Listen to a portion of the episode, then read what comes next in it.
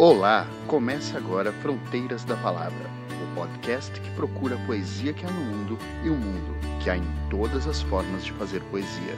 Sou o Sandro Alan e sigo com vocês. Quero só a palavra, que nunca estará neles, nem se pode inventar. olhar para fora. Que pode uma Deus não olha para fora. Melhor se guarda o voo de um pássaro. E eu sinto que em meu gesto existe o teu gesto e em minha voz a tua voz.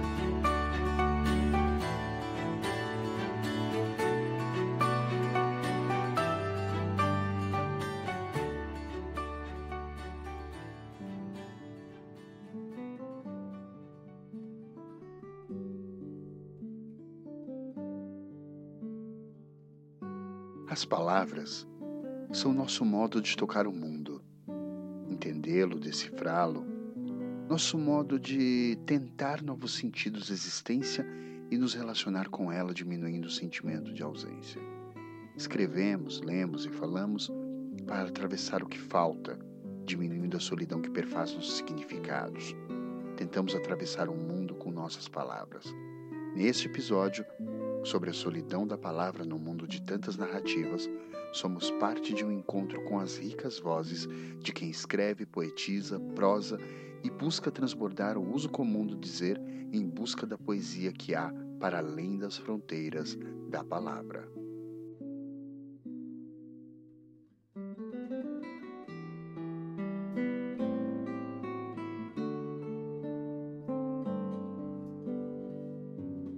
A maior parte dos acontecimentos é inexprimível e ocorre num espaço em que nenhuma palavra nunca pisou.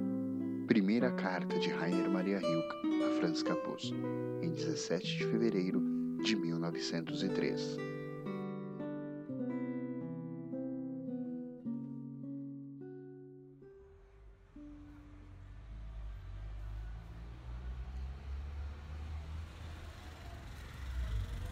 Se o mundo ficar pesado, eu vou pedir emprestado palavra poesia.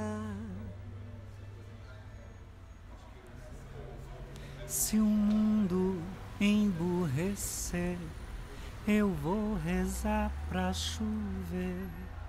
Palavra, sabedoria. Se o mundo andar para trás, vou escrever num cartaz a palavra rebeldia.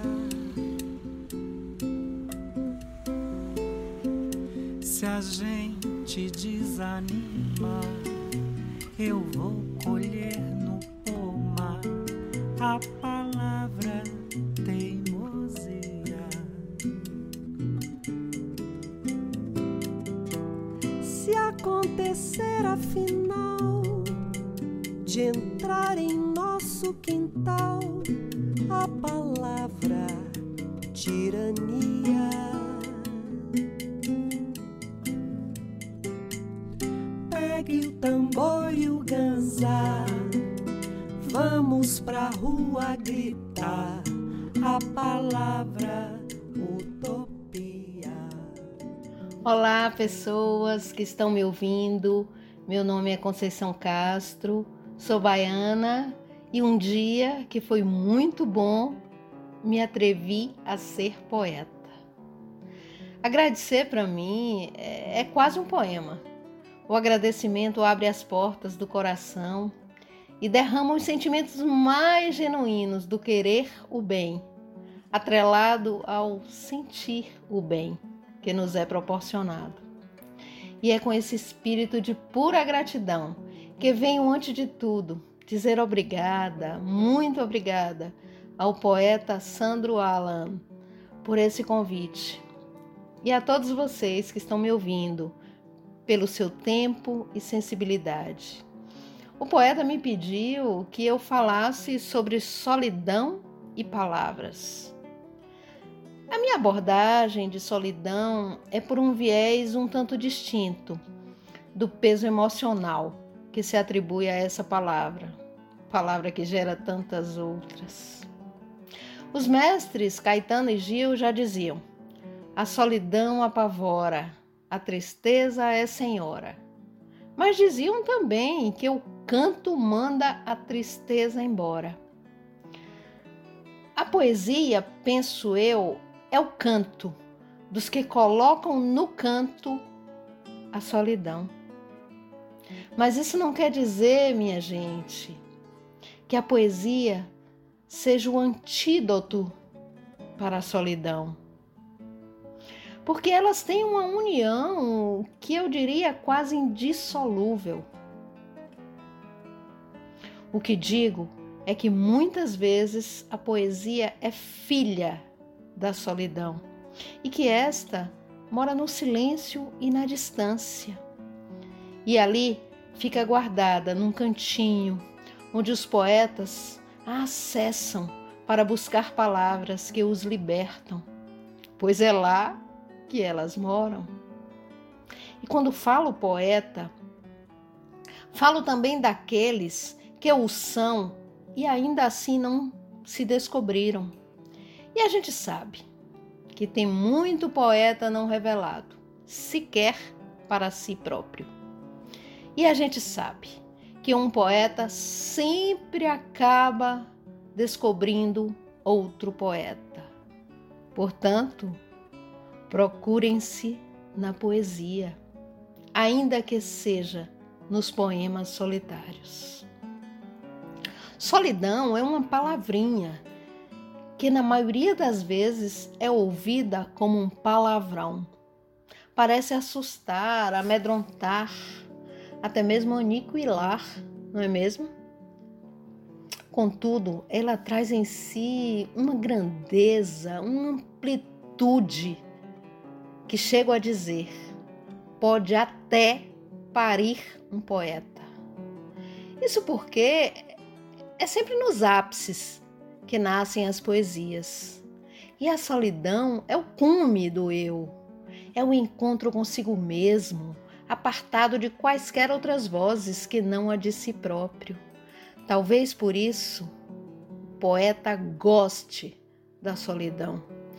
Isso mesmo, por mais que ele associe solidão com tristeza e lágrimas, ele paradoxalmente a ama, porque é de lá que tira o seu sustento, o néctar espiritual que ele faz sentir-se vivo porque os poetas vivem e se alimentam de sentimentos.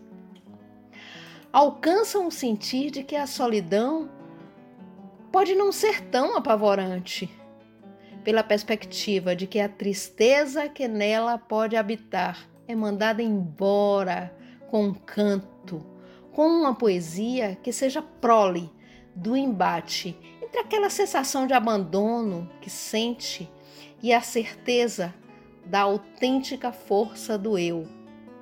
Aquele eu que parecia frágil porque dormia, quando estava frente às multidões, padronizando-se na forma dos ditames sociais. A cada poema escrito ou pensado, o poeta cresce, cresce em sua essência e se modifica para viver novas solidões, mesmo dentro de encontros. A solidão nunca é de fato solidão. Ela nos proporciona a alegria de estarmos em nossa própria companhia. Na minha solidão, por exemplo, moram todas as minhas lembranças. Trago e apresento a ela todas as pessoas que encheriam um estádio de futebol, mas que em verdade preencheram a minha vida em certo momento, onde eu não enxergava a solidão. Nesse convívio com as lembranças de toda essa gente, de todos esses lugares, mesmo os, indiferentes. O diferente é que sozinha eu escrevo a história. Escolho livremente os lugares e as personagens. Risco, rabisco e ainda pego a última lágrima da solidão e escrevo com ela um poema. Já escrevi muitos assim. Entendem agora por que a solidão para o poeta não é assim tão assustadora? Para fazer da solidão alegria, basta percorrer a ponte da coragem. Basta não pretender amputá-la, como se faria com um membro necrosado. Solidão não é inútil, não é mal cheirosa. Pode ser um tanto dolorosa, mas creiam, é imprescindível para que se possa dizer que se vive.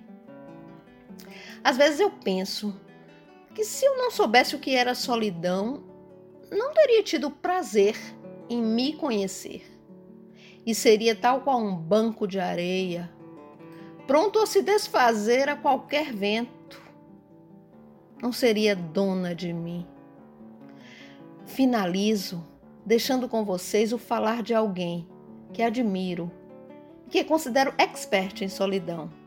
Não naquela solidão estereotipada, eivada de negatividades e nulidades, mas da solidão doída produtiva que, apesar da dor, constrói castelos de palavras onde todo mundo quer morar. Falo da Clarice Lispector, cujo trecho do seu livro Um Sopro de Vida vou ler para vocês. Que a minha solidão me sirva de companhia, que eu tenha coragem de me enfrentar, que eu saiba ficar com o nada e mesmo assim me sentir como se estivesse plena de tudo. Beijos de Salvador, Bahia, para vocês.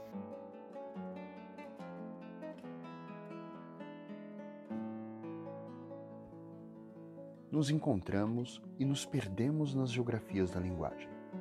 O podcast Fronteiras da Palavra é um espaço de vozes encontrando formas de dizer o mundo, com poesia, música e literatura fronteiras da palavra, porque os limites das nossas palavras são os limites de nosso mundo.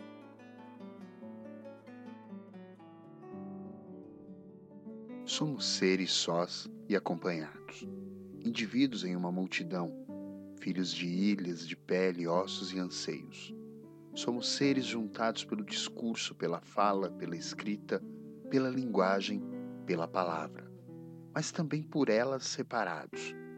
E num longo paradoxo somos palavras sob palavras, procurando vencer a solidão de nossas peles, tentando atravessar o discurso, a fala, a escrita, atravessar a linguagem, a palavra, e descobrir a si e quem sabe ao outro, ou vice-versa, procurando a percepção perdida sobre nós e o outro.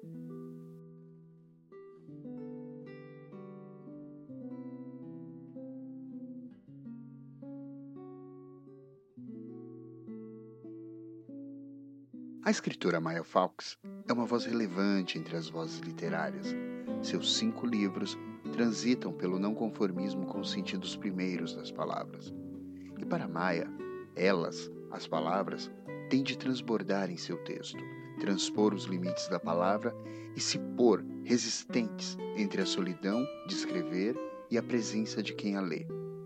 E é isto o que há em seu quinto livro, Santuário, solidão e presença, do qual ela mesma, Maya Fawkes, falará.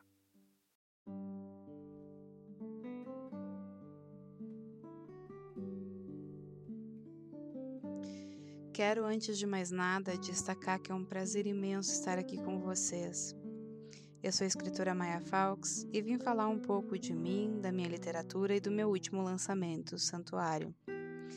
Eu sou escritora praticamente a minha vida inteira, e esse ofício me trouxe muitas alegrias, muitas decepções também, porque as decepções fazem parte da vida, muita solidão, porque o exercício da escrita é um exercício solitário, e também muita companhia, porque a gente compartilha das nossas histórias para milhares de pessoas. E isso é a parte mais surpreendente e sublime de se fazer literatura. Poder compartilhar as minhas ideias e saber que pessoas que eu não conheço, pessoas que de repente eu nunca vi na minha vida, nem sabia que existiam, estão lendo, estão embarcando nas minhas ideias, é algo que não cabe em palavras. É, é mais fácil deixar uma escritora sem palavras do que se imagina.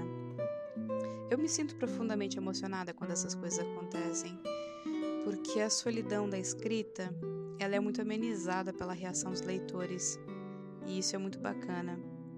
Mas existe a solidão, sim, e, e ela não é pouca. Mas a solidão também é tema, né? E é um tema muito usado, muito corriqueiro e que nunca se esgota. É, o meu último livro, Santuário, trata-se de uma cidade interiorana, fictícia, mas que poderia ser real. Eu criei ela pensando em cidades que de fato existem. Qualquer cidade, na verdade, sendo muito honesta.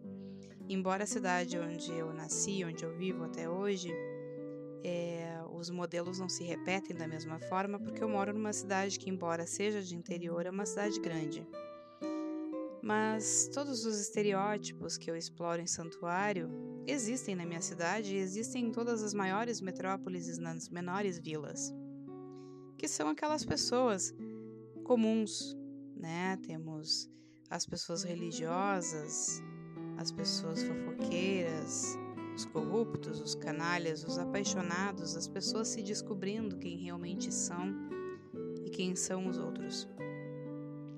O grande trunfo de Santuário é não fugir dos clichês. Pelo contrário, é, os clichês são um alimento da história. É onde eu trago exatamente esses pontos mais destacados da, da personalidade desses personagens para poder falar um pouco sobre eles. Porque no trabalho literário a gente procura fugir dos estereótipos e dos clichês exatamente para conferir mais verossimilhança, porque afinal de contas nós somos mais do que isso. Nós, como pessoas, somos mais do que estereótipos e clichês. Mas somos formados por estereótipos e clichês. Fazemos parte de grupos sociais que são marcados por esses estereótipos e clichês. E foi isso que eu quis fazer, porque Santuário, embora tenha muita realidade expressa e realidade nem sempre bonita ou agradável, também mexe com o realismo mágico, também mexe com o absurdo, com o impossível. E essa brincadeira com gêneros e com linguagens diferentes me permitiu é, expor e explorar essas figuras de uma maneira a mostrar que essas características estão presentes no ser humano. Poderia se dizer, numa análise mais profunda, talvez até uma análise psicológica dessa, dessas personagens, que a soma desses personagens todos, de todo santuário, formam cada um de nós. É, exagerando, obviamente, porque nós temos personagens com personalidades monstruosas. E eu, pessoalmente, não iria gostar de ser comparada a nenhum deles, mas existem pessoas que são assim, então é impossível que não se compare completamente com todos. Mas é esse conjunto, essa diversidade de personalidades e de maneiras de ser que em Santuário é, não acontece porque as pessoas são mais unilaterais, elas somadas formam de fato uma sociedade comum, né? Que é a sociedade que a gente vive. Então, Santuário brinca muito com essas, com essas características é, mais escancaradas, mais estereotipadas, quase caricatas da nossa sociedade. E eu faço votos que cada leitor se sinta passeando pelas ruas dessa cidade e se sinta um pouco morador dela também. É, o trabalho gráfico do livro foi feito pensando em trazer o leitor para dentro da cidade. Temos mapas, temos ilustrações, nas ilustrações mostrando outros cenários da cidade, temos cartões postais, temos atrações turísticas. Foi tudo pensado para que cada leitor seja mais um santuarense, né? Então fico na torcida para que todos os novos santuarenses se sintam muito bem-vindos em Santuário. Muito obrigada pela audiência. Eu sou Maia Falks e até uma próxima conversa.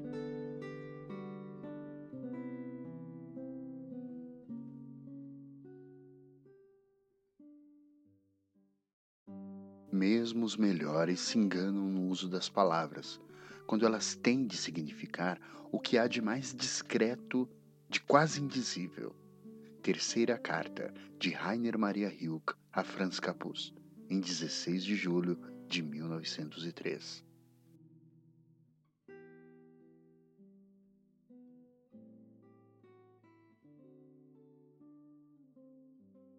O psicanalista Christian Dunker diz que a solidão é um lugar onde lido com o meu estranhamento de mim e minha procura de mim no outro. Um princípio fundamental da alteridade, quando eu tateia, procura, vasculha por sinais de mim esquecidos no outro. E ficando diante do espelho, que é a palavra, acabamos por fazer uma descoberta rambodiana de que eu é o outro. O professor Henrique Santos nos transportou para Álvaro de Campos, heterônimo de Fernando Pessoa, neste belíssimo poema em que um homem se procura.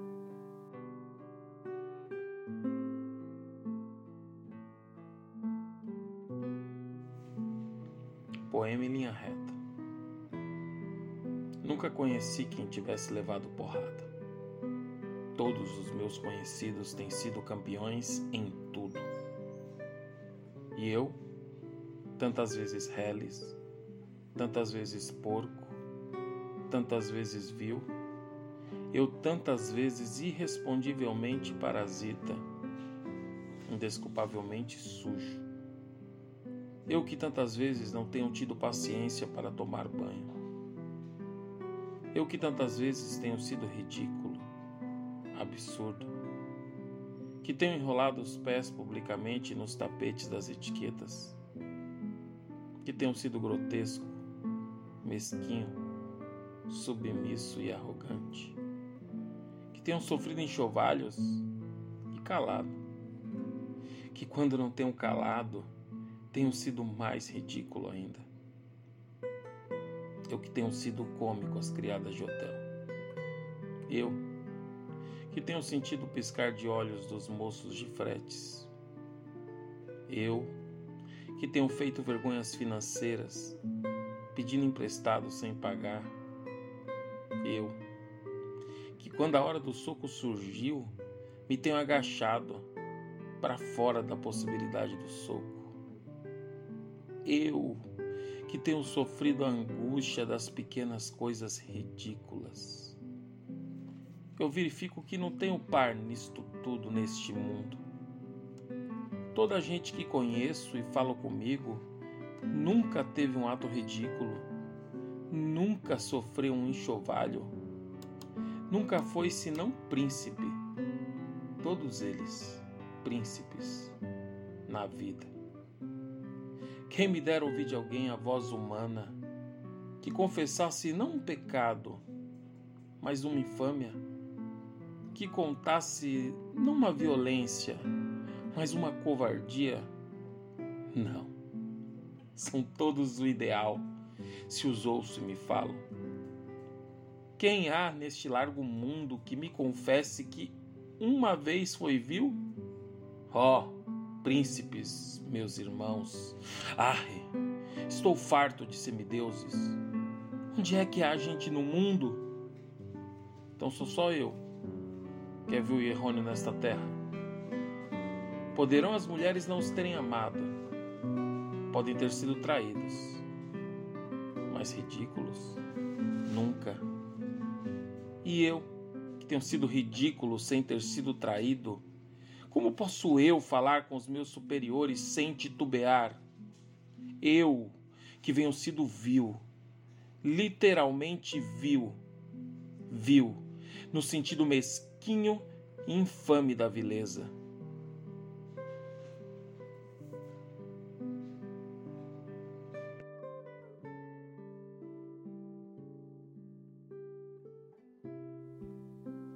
Nos encontramos e nos perdemos nas geografias da linguagem. O podcast Fronteiras da Palavra é um espaço de vozes encontrando formas de dizer o mundo, com poesia, música e literatura fronteiras da palavra, porque os limites das nossas palavras são os limites de nosso mundo. E no meio do imenso, um instante da poesia e das palavras do poeta Rui Proença.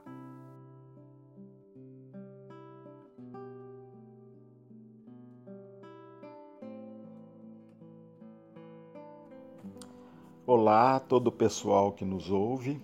Eu gostaria muito, mas muito mesmo, de agradecer o convite do Alain para participar do podcast Fronteiras da Palavra.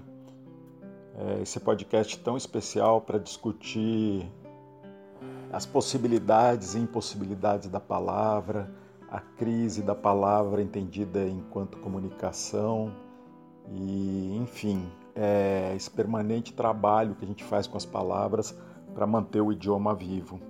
É, eu vou ler três poemas meus que eu poderia dizer que são poemas metalinguísticos, uma seara na qual eu não transito muito, mas sempre de vez em quando alguma coisa a gente escreve, né? Então eu vou ler um primeiro poema que é do livro Visão do Térreo e se chama Escrivaninha. Pusemos a escrivaninha na praia e nos sentamos bem amarrados à cadeira. Os peixes saltam no mar, os banhistas saltam no mar, os golfinhos saltam no mar, as sereias saltam no mar. Encalhados na maré cheia, escrevemos no papel a única palavra: cadáver. Agora eu vou ler dois poemas do livro Caçambas. O primeiro se chama Risco. Palavras são lagostas intocadas perigosas. Cortou-me uma ontem. Não rogo praga, não desisto. Ao contrário, insisto, tento agarrá-las pela parte de trás. E o segundo poema desse livro, o segundo poema metalinguístico, se chama Assassina. A palavra, quando nomeia, assassina Lázaro, vem para fora. Mas Lázaro estava morto há quatro dias, mal cheiroso. A palavra não tem o poder de reverter a ausência da coisa. Coberto de faixas e terra, Lázaro revive, porém, um morto vivo. É isso, gente. Muito obrigado pela oportunidade de participar do programa e vamos torcer para que a série seja longa. Um abraço a todos.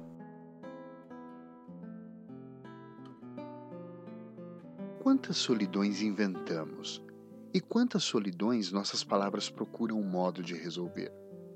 Quantos pesos solitários carregamos? Mas como não ser só quando não importa se for a palavra alegria ou a palavra tristeza? Ambas são braços curtos demais para alcançar a solidão que tentamos narrar para o outro. As nossas palavras tentam dar forma e aplainar as geografias do mundo que aprendemos. E nós nos dedicamos ao longo da vida em mobiliá-la dos sentidos que nos cercamos, e então moramos dentro destas formas por toda a vida, a não ser que encontremos novas palavras que baguncem tudo de novo.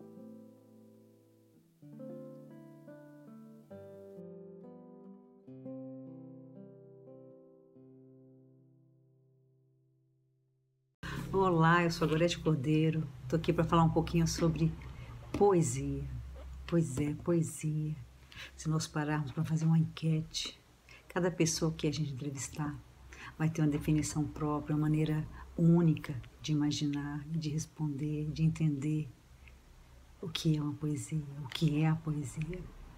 Há quem diga que o poema são jardins, que na primavera ficam cheios de jasmins Há quem diga que poemas são florestas cheias de árvores e de bichos fazendo festas. Há quem diga que poemas são amores que nos dão alegria, mas também de sabores. Há quem diga que poemas são mares, uma calmaria e agitação de ondas, trazendo marinheiros para os seus lares. Há quem diga que poemas são pássaros, que chegam não se sabe de onde e pousam no livro que lemos. Há quem diga que poemas são estrelas que brilham para enfeitar a noite do seu bem. Há quem diga que poemas são paixões que vão e vêm, no incessante vai e vem. Eu, no entanto, digo: poemas são louvores. Há quem diga de poemas não gostar. Eu não consigo entender essa maneira de pensar pois até mesmo a cotovia, com sua terna melodia, ensina-nos a poetizar. O que seria da poesia se não houvesse um novo dia? O que seria do novo dia se ele não irradiasse alegria? O que seria da poesia se tivéssemos a alma vazia? O alimento da poesia está em mim e em ti. Basta olhar, tocar, sentir cheirar, ou simplesmente contemplar a brisa leve deslizar, tocar a nossa pele e a eriçar. É por isso que eu digo: poemas são louvores.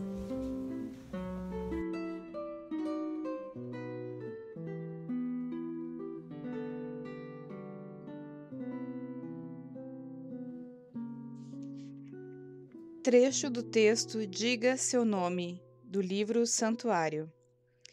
Ele nasceu José Augusto Albuquerque Sales Pestana. Quem é Albuquerque na nossa família, mãe? perguntou aos oito anos. Ninguém. Então por que está no meu nome? Porque eu sempre achei um sobrenome chique. Se não somos ricos, precisamos pelo menos aparentar essa fineza. Mamãe, você colocou um sobrenome que não é nosso no meu registro para eu parecer mais chique? reiterou ele aos 13 anos. José Augusto Albuquerque Sales Pestana. Olha o poder desse nome! Nosso poder começa na imponência que demonstramos, e o nome é parte primária desse processo. Tô só esperando você perder essa aparência de moleque subnutrido para te levar no salão da noiva e dar um trato no resto.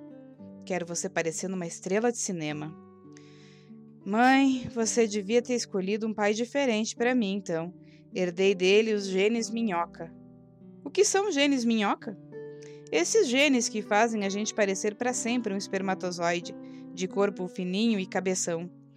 O garoto gargalhou enquanto a mãe bufava. O pai do menino era, de fato, a coisinha mais feia que Santuário já produzira. Ninguém na cidade entendia como uma mulher vistosa e robusta se envolvera com um graveto cabeçudo.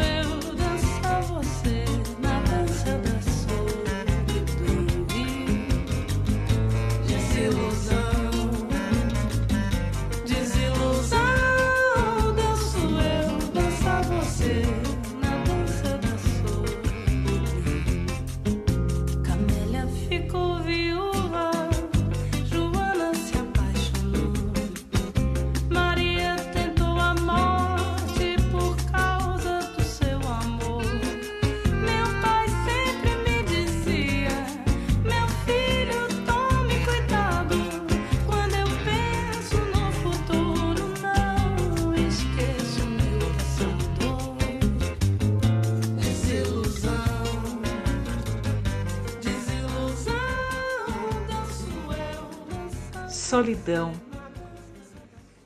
O que vem a mim sobre esta palavra?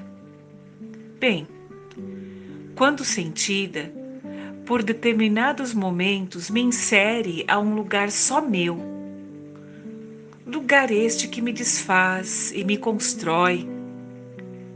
E como ser único, dotado de partes que ora se unem, ora se agrupam em formato espiral. Cria-se fronteiras entre estas partes, que permitem o sentir-se como estrutura singular, única, mas também como um ser permeável, possibilitando em suas conexões perpassarem as emoções inseridas nas lembranças mais profundas e fugazmente desapercebidas pela entrada e saída se rompem como partículas na velocidade da luz. Mas sua ruptura deixam fragmentos que permitem ressurgir algo novo, uma nova conexão comigo mesma e com o outro. Todavia, o caminho para que não ocorra a possibilidade de se perder neste processo é vivê-la como um presente. Sim, um presente permitido e sentido na solidão presente. Assim, o que importa nas lembranças emergidas pela solidão é o desfrutar de cada momento, simplesmente porque ela, a solidão, atravessa em mim, em cada um de nós.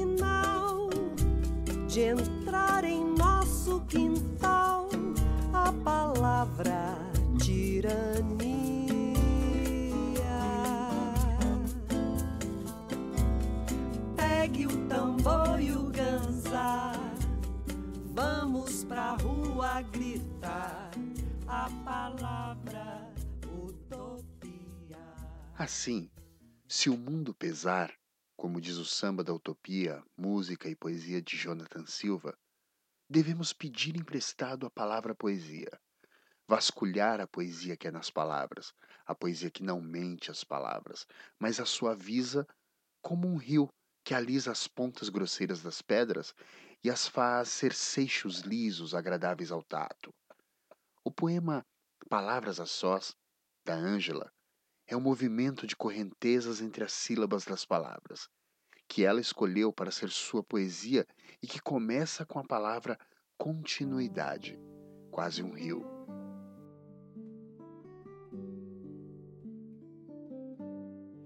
Continuidade.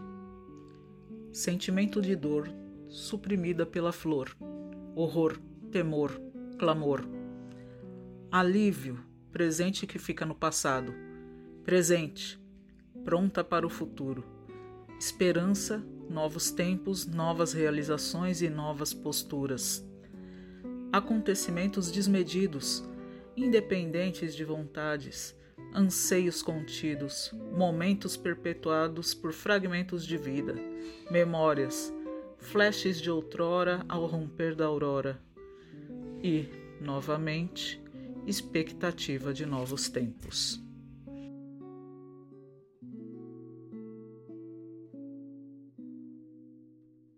Se imaginamos a existência do indivíduo como um quarto mais ou menos amplo, veremos que a maioria não conhece senão um canto do seu quarto, um vão de janela, uma lista por onde passeiam o tempo todo, por assim possuir certa segurança. Oitava carta de Rainer Maria Rilke, a Franz Capuz, em 12 de agosto de 1904.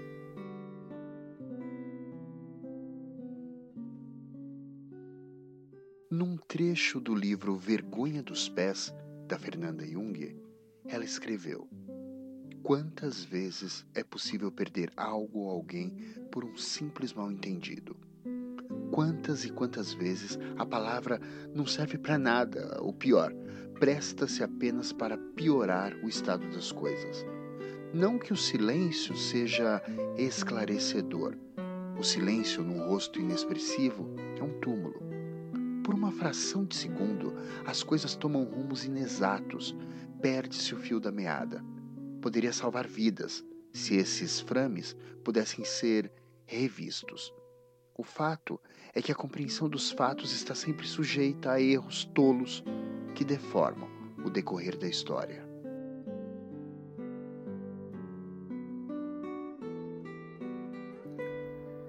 Por entre ruas e vielas, sou aquela que mora em mim. Certo que agrego cores, vozes, amores, mas continuo só, tal qual o bêbado quando sai do botequim. Outras vezes sou artista procurando roupas na solidão do camarim. Visto, visto e fico nua. Sou aquela que mora em mim.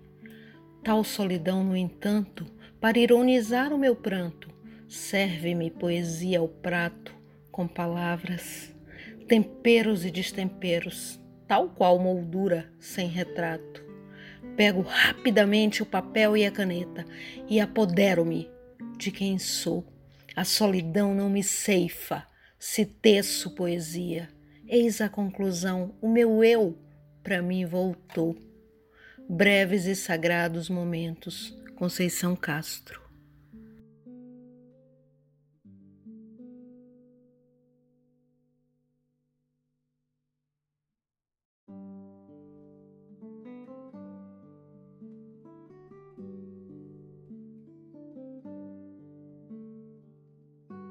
E antes que esta edição termine, vão aqui algumas dicas de livros que inspiraram esse podcast. Santuário de Maya Fawkes, pela editora Macabea. Caçambas, de Rui Proença, pela editora 34. Voa, Baianinha Voa, de Conceição Castro, pela editora Perse. E Cartas a um Jovem Poeta, de Rainer Maria Rilke, pela editora Globo. E toda a riqueza deste episódio se deve a todas as mãos e vozes que o fizeram. A leitura de Fernando Pessoa pelo amigo, professor e agitador cultural Henrique Santos. A reflexão sobre a solidão feita pela psicanalista e querida amiga Eliana Viana. O olhar sobre poesia pintado pela sensibilidade da escritora e poeta Gorete Cordeiro. A poesia Palavras a Sós, da sensível poeta, educadora e mestra Ângela Ferreira da imensa gentileza da escritora Maya Fawkes, que de Caxias do Sul, Rio Grande do Sul, escreve uma literatura que transcende nossos mundos e nos dá universos de significações. E tudo seria menos sem Rui Proença aqui, um poeta alquimista, engenheiro de sentidos heterodoxos, que pega o que há de comum nas palavras e as faz expelir mistérios. E finalmente, a grandeza de minha amiga, escritora de imensidões e poeta do silêncio, participante de diversas antologias e membra da Academia de Cultura da Bahia, a escritora Conceição Castro. A música Dança da Solidão de Marisa Monte e Samba da Utopia do imenso compositor Jonathan Silva. E a vocês, que daí de suas palavras nos ouvem.